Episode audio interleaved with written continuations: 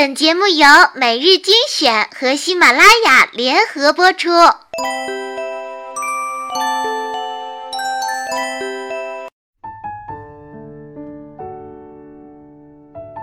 亲爱的听众朋友，大家好，欢迎收听今天的每日精选，我是主播小乖。今天呢，给大家分享一篇文章，把碗留给母亲洗。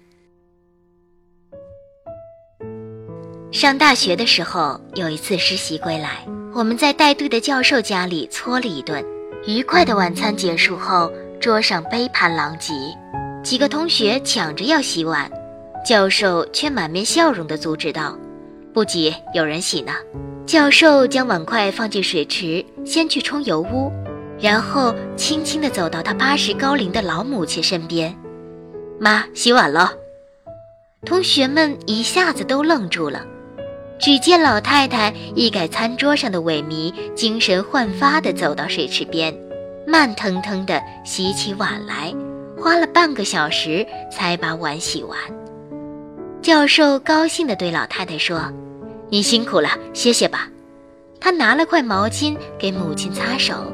教授搀母亲回房后，又返回厨房，把碗重新洗了一遍。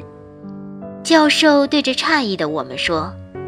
做母亲的没有不想为自己孩子做点什么的，即使他老了，但在他的眼里，儿子永远需要他的帮忙。